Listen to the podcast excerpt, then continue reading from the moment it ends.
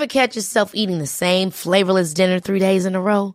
Dreaming of something better? Well, HelloFresh is your guilt-free dream come true, baby. It's me, Kiki Palmer. Let's wake up those taste buds with hot, juicy pecan-crusted chicken or garlic butter shrimp scampi. Mm. Hello Fresh. Stop dreaming of all the delicious possibilities and dig in at HelloFresh.com. Let's get this dinner party started.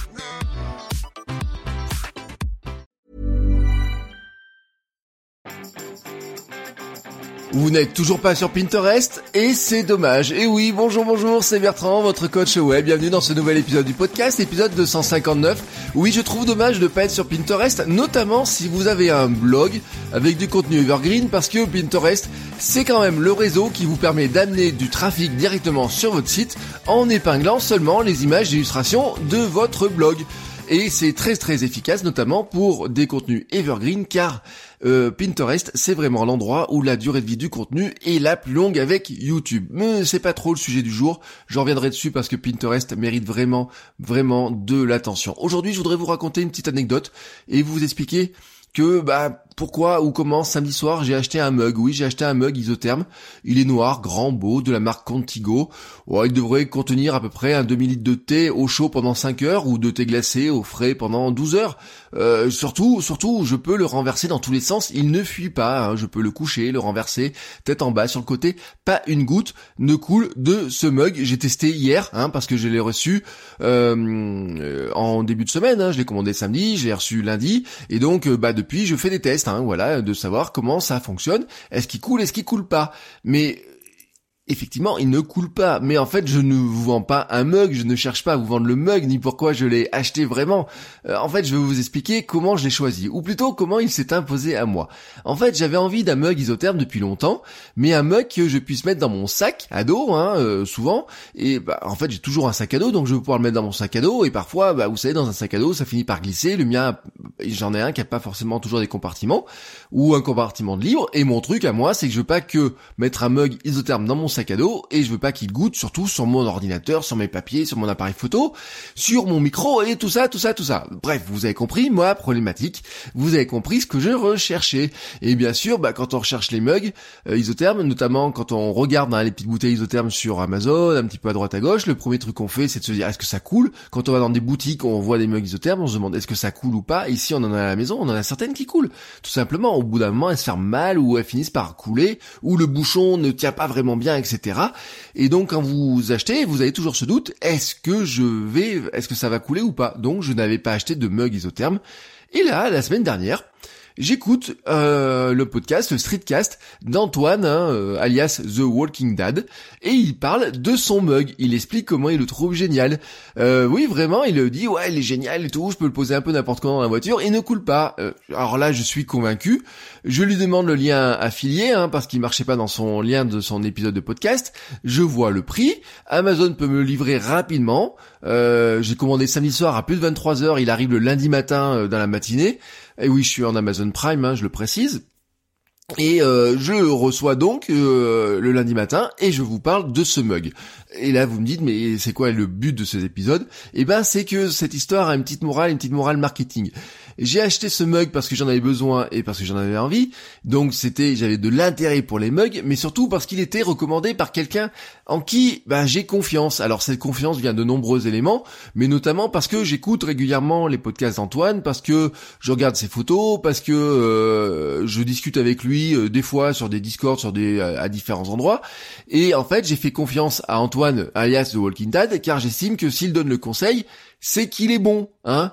Euh, on peut donc dire que The Walking Dead, Antoine, est un influenceur. Alors on va le classer dans la catégorie des micro-influenceurs. vous appelle, vous avez des top influenceurs hein, qui dépassent les millions, vous avez des middle influenceurs hein, entre 10 000 et euh, autour des 100 000, et puis vous avez euh, des micro-influenceurs dont je fais partie, dont fait partie Antoine, c'est-à-dire que on est suivi par quelques centaines ou quelques milliers de personnes, euh, mais on va pas faire des articles dans la presse parce que on a recommandé un mug, hein, on n'est pas une star de latéralité qui se balade constamment avec des produits à vendre non plus, et c'est là que c'est intéressant parce que The Walking Dead, son boulot, ce n'est pas de me vendre un mug, c'est de me refléter son expérience.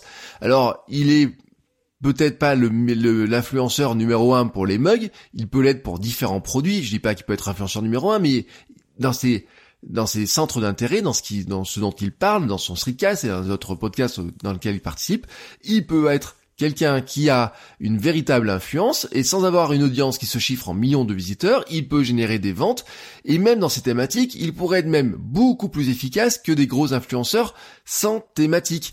Euh, c'est le propre de chacun d'entre nous. Prenons le cas d'Antoine, euh, dans le domaine de la domotique et des objets connectés, il est sûrement beaucoup plus intéressant de l'écouter lui que d'intéresser un influenceur à qui une marque aurait refilé un euh, thermostat de je ne sais pas à tester pendant deux jours et qu'il va en dire du bien parce qu'il a été payé pour le faire.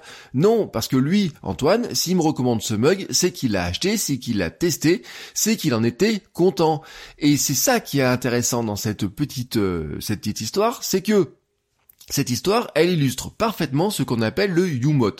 Euh, UMOT, hein, c'est un acronyme, M-U-O-T, c'est l'ultime moment de vérité. Alors, je vous, je vous, ferai un épisode spécifiquement sur le UMOT et le cercle, le cycle de vente d'un produit, mais dites-vous juste un truc, c'est que le UMOT, c'est le moment où une personne recommande publiquement sur Internet un produit. Je vous en parlerai vraiment en détail parce qu'on a d'autres moments de vérité dans le cercle de vente, mais ce moment est capital pour une marque, car c'est le moment où un client s'engage publiquement pour la marque en la recommandant.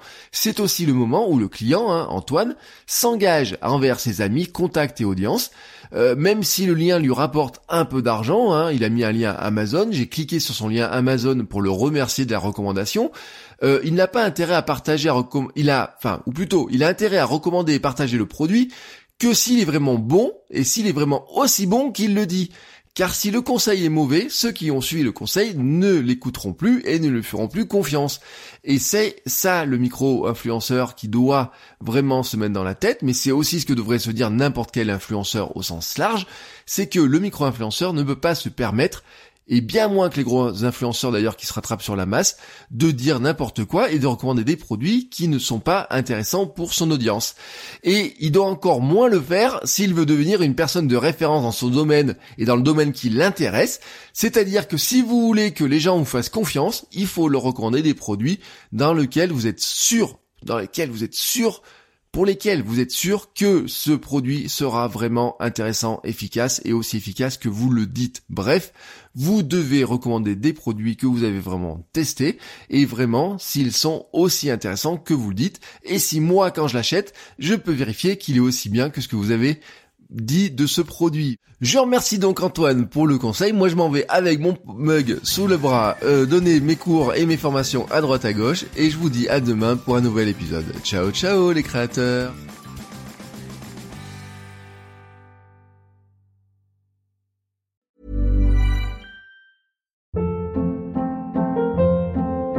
Hold up. What was that? Boring. No flavor. That was as bad as those leftovers you ate all week. Kiki Palmer here, and it's time to say hello to something fresh and guilt-free. Hello Fresh. Jazz up dinner with pecan-crusted chicken or garlic butter shrimp scampi. Now that's music to my mouth. Hello Fresh. Let's get this dinner party started. Discover all the delicious possibilities at hellofresh.com.